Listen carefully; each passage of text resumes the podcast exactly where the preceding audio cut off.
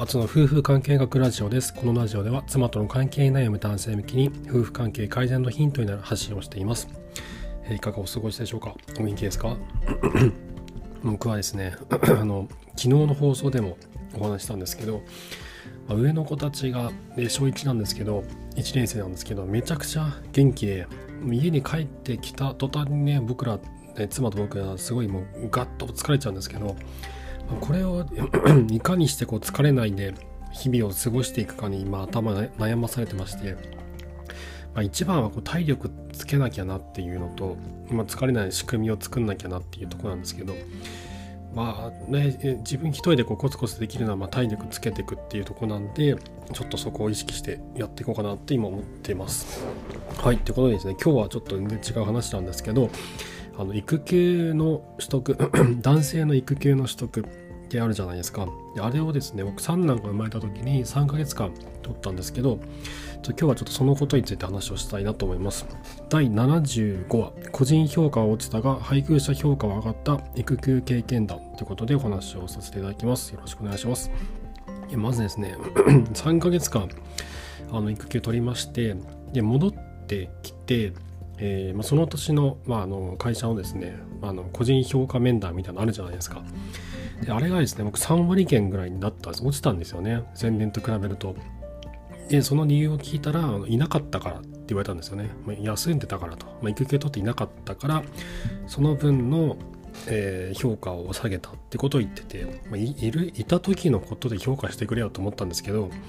まあ、そのような形で評価は下がったわけなんですね。まあ、多分これ会社によって方針違うと思うんですよね。その 在籍していた期間の業績に関して評価するところもあるしうちのね僕が働いてるとこみたいに、まあ、いなかったから休んでたからその分下げるよっていうところもあると思うんですよ。でまあ別になんかこうなんですかねそこで強く争っといてか争ったりとかするのももうなんか面倒だなと思って「はいわかりました」と言ってねそのままにしたんですね。でえっ、と働きねまた戻ったんですけどねすごいあの仕事に対してもねいい影響がね結構あったんですよ。これ何かって言ったらあのだから今までよりもあのだからね素直な気持ちにねすごい僕ななってて人の話を素直に聞けるようになったんですよね。でこれ多分なんですけどその子供と接しているとオキシトシンっていうホルモンがすごい出るんですよ。男性でもあの育児をすると女性並みに出るってことが分かってるんですけどだからそれによって、えー、と副作用でテストステロンっていう男性ホルモンが落ちるんですよね。でそうなると攻撃性とかがなくなっていくんですよ。でおそらくこれの影響で本当にねこう育休明け僕会社に行った時のことよく覚えてるんですけどすごい穏やかな気持ちだったんですよ。そのねなんか敵意とか攻撃性とかそういうのが全くなくてなんか全然違う気持ちでここに立ってるなって3ヶ月前とは全然違う気持ちで同じ場所に立ってると思ってすごい覚えてて。もう人の話を素直に聞けるようになってこう無駄なねこう相相手に対する無駄な敵意とかそういうことをもともとあんまりそういうことしないタイプですけどそういったねそのなんか変なメールとか送る人とかたまにいるじゃないですかなんか相手をこう怒らせたいのかわからないですけどこうイラッとするようなことを言ったりとかそういったメールを送っちゃったりする人っているんですけどうんそういうのに対してもあの怒りの感情とかってあんまり分からなくなったんですよね。あと女性社員からもねすごく評価されたんですよ。あのはなんだろうな3ヶ月取るのがね初めてだったんですよね会社の中で僕が。で今まで取った人そんなに長く取った人いなかったしそもそも取る人も少なかったし取っても1週間だしっていうところだったんでうちの旦那にも伝えますとかねいう人も出てきてでその後僕が復帰後も同じぐらいの期間えー育休取る男性も出てきてだいぶなんだろうそういう 前例が作れたなっていう点ではすごい影響いい影響を与えられたなと思ったんですね。あと仕事に対する生産性がねめちゃくちゃ上がったんですよ。もう無駄な無駄な仕事とかがねそ目に目に目にすぐもうすぐ入ってくるようになってこれやる必要ないだろうっていう仕事とかねあとはこれをこうすればもっと早くなるなとかっていうのがねすぐ分かるようになったんですよね。それで無駄な仕事をどんどん減らしていって結果ねその残業も0時間とかになったんですよね働いていったらこれねあのえっと脳科学の本読んだ時にあの読んだんですけど女性は子供が生まれると脳の中のシナプスが刈り込まれてえっとこう物事を考える時にショートカットできるようになるらしいんですよ。頭の中で物を考える時ってこのシナプスがいろんな信号を送っていくわけなんですけどその数がこう一気にこう減るんですって。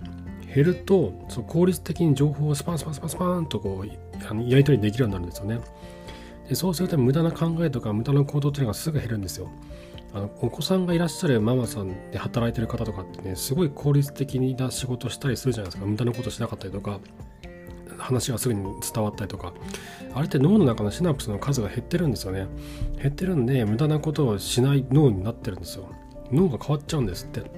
これ男性でも同じようなことが起こってるんじゃないのかなって僕は思ったんですよね。でそれぐらい僕の中でこの物事に対する考え方が大きく変わったんですよ。でこれはちょっとね予期してなかったあのことでしたね。でそのまあ仕事に対してはそういったようなねいい影響がたくさんあってで、まあ、個人評価っていう点では落ちたんですけどね。だけどまあそういった生産性の面とか人の話を素直に聞けるようになったとかっていうメリットは十分あったなと思ってます。じゃあ夫婦関係にあのおける影響はどうだったのか妻との関係における育休取得長期育休取得の、えー、経験っていうのはどのように生かされていくのかってことなんですけど一番の収穫はですね妻と同じ目線にやっと立てた立てたっていうのがすごい一番のメリットで妻が何を考えているのかっていうのがね分かるようになってきたんですよ。で今まではあのなんだろうな分かってたつもりだったんですよね。あ多分こういうふうに思ってるんだろうなみたいに思ってたんだけども自分の体感としてそれを感じられてなかったわけなんですよ。自分事じゃなかったんで。そう僕は自分事じゃなかったんですよ。育休取るまでのまでっていうのは妻の感覚というのが。だけど3ヶ月間同じ生活を送ってずっと一緒にいるとあのもう何を考えてるのかっていうのはすごく分かるようになるんですよね。そして家の中における何が大変なのかっていうことも分かるようになるし生まれたばかりの子供を育てることに対して何が辛いか何が大変か何をした方がいいのかっていうことも分かり自分が体感するのですぐ分かるようになるんですよ。これが一番のメリットでしたね。あとねこの長男次男その時生まれ下の子生まれた時は多分長男次男が3歳か4歳だったんですけどあのやっぱりねこう下の子がいるのでねこう甘えたくなるんですよね上の子たちも。自分たちが一番じゃなくなっちゃうので。でそうなるとやっぱりねちょっとこちらもね怒っちゃったりとかするんですけど怒りたくないけどこう怒ってしまってその罪悪感で僕よく泣いてたんですよ。でそれを妻が見た時にやっとここまで来たかみたいなね感じでそういう風に見てたみたいで。なんでそこがなんかスタート地点みたいな妻が歩いてきた山のその登山の道のスタート地点にやっと立てたみたいなそういう感覚だったらしいんですよね。それぐらい僕と妻はこうお互い見てる世界が全然違かったんだなってお互い全く別な道を歩いていたんだなっていうのをその時感じましたね。で3ヶ月間に育休を取って、まあ、その最中にやっと僕はその妻が歩いてきた道の入り口にやっと立てたでその道を歩き始めて同じ世界を見れるようになってきたなっていうのを感じてます。あともう一つありましていい影響はですね余計な一言を言わなくなったっていうのがあるんですね。妻と話をしていてあのそれそなんだろうなこんななんだろう夫婦で話をするじゃないですか。で妻と話をしていてついつい余計なこと言っちゃったりとかするじゃないですか。あのなんか向こうはこうただ話したいだけでこういろいろ話をしてたのにこっちがなんかああそれはこうした方がいいよねってあれは本当にああだよねみたいな。あれはどうかと思うんだよ。なんだこうならこうならでみたいな。あのマウスプレーニングじゃないんですけどこう余計なことをどんどんどんどん言っちゃったりとか余計なアドバイスをしたりとか。っていうことをこれがねダメなことだってのは僕も分かってるんですけどでもついついやっちゃうんですよね。でそれのそれがね、まあ、今でもやらないとは言い切れないんですけどそれがだいぶ減ったんですよ。余計な一言を言うことがだいぶ減ったんですよ。これ言うそのなんだろう今までは何も考えずに頭に浮かんだ言葉をポンポンって言ったんですけどその育休取ってからはこれを言ったらああ妻はこう思うかなっていうのが分かるようになったんですよね。なぜならその自分も同じ立場であの動いてるのでこの言葉を言うことであ僕はこう感じるかなっていうのが分かるんですよ。でそうなると妻に対してもこの言葉は言ったら多分妻はこう思うからちょっと今すごいすごい言いたいんだけどもちょっと我慢しとこうとかいやこれは今じゃないなみたいな。今言ったら今ね上の子たちの相手で疲れ果ててる妻をこう奈落の外にそこにこう落とすようなあの疲労のマックスに達成させるような状況になってしまうと。今じゃないと。もうこれこの言葉は、えー、金曜日の夜一緒にお酒を飲んでいて、えー、妻がいい感じにこう気分が良くなった30分後ぐらい話そうとかっていう風にこう思えるようになってきてもしくはこう言い方を変えたりとかねこのまんまこの言葉を伝えたら多分すごいねあの嫌な気持ちになるからこう言い方をちょっとこういう風にニュアンスを変えようかなとかこのなんだろうな自分が言ったんじゃなくてどっかで聞いたんだけどみたいな感じで話を変えたりとかしてそういう風にあに相手にこう妻の心にこうすんないとこう入れるようなこうねあの何ですかねこの綿毛がこうふわふわっと飛んできて地面にこうふわっとこう落ちるみたいなああいう感じで妻の心の中に自分の言葉をふわっとこう落とせるようにちょっと意識しようっていうふうに思い出したのが育休明けてから、まあ、育休中にそういうふうに思い出したんですよね。育休明けてからはそういったことがこうなんとなくできるようになってきて今でも余計なことを言っちゃったりとかする時もあるんですけどだけどだいぶ減ったなと思うんですよね。だいぶ減ったなと。まあ、7、80点ぐらいにいけたんじゃないかなと。まあ、今まで2、30点だったとしたら、7、80点ぐらい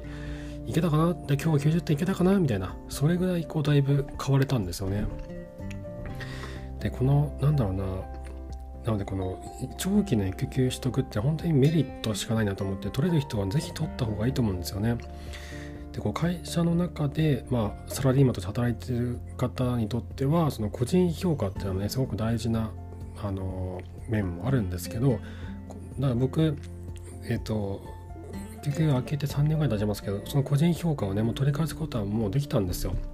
いやその社内での個人評価っていうのはあの取り返すことっていうのは、ね、簡単にできるんですよ。あのねその後あのきちんと働けばいいだけですので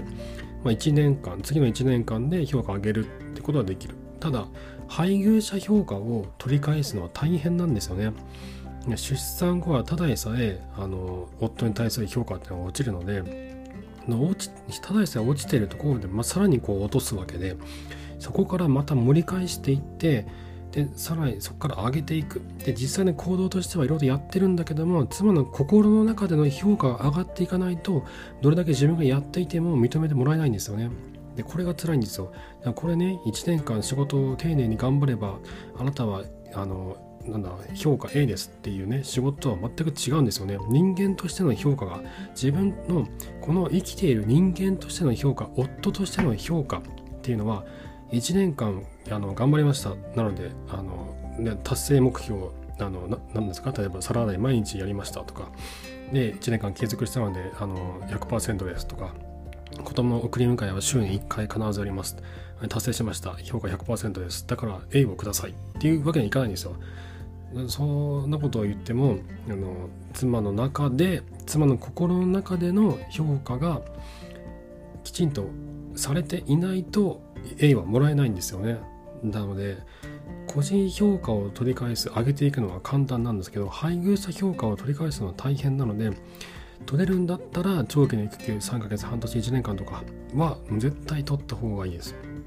でもしねどうしてもま取れないっていう人もいると思うんですよ。取れないとかもう子供が大きくなってもうそういう取れる年齢あの年じゃないと。もう特に子供が大きくなってると。いう場合は、ま、これから配偶者評価をどんどんと上げていくのを意識していくしかないんですけどその時考えた方がいいのはその自分がこれだけやってますっていうことじゃなくてその妻の中での評価がどうなってるのかっていうその妻の心の中の状態に常に気を使うっていうことをお勧めします。はい、ということで今日は、えー、個人評価は落ちたが配偶者評価が上がった育休経験談ということで、えー、僕が、えー、三男が生まれて、えー、3ヶ月間で育休取った時の、お話と、えその時に感じたその夫婦関係への影響そして仕事への影響についてお話をさせていただきました、えー、妻との関係内の方の参考になれば幸いです、え、質問箱の方でご質問ですとかお悩み相談を受けておりますのでぜひそちらをご利用ください、え、概要欄でリンクを貼っておきます。あの妻との関係改善に向けて進む道って本当に真っ暗な道もう本当に真っ暗な暗闇なんですよね。もう自分が今どこにいてどこに向かってるのか。でこれは正しいのか。もうさっぱりわからない。でそんな時にですねこう僕は一緒にこう道をこう一緒に歩んでくれる人が欲しかったんですね。で今はあの妻との関係を改善できた今となっては僕がそういった存在になれると思ってますので、えーと、かつての僕のように妻との関係に悩んでる方はぜひご連絡ください一緒に関係改善に向けて歩んでいけるあの伴走者パートナーとして、えー、僕は進んでいきたいと思っております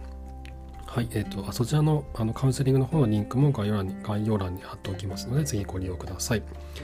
はい、ということで今回も最後までありがとうございました。それではまた。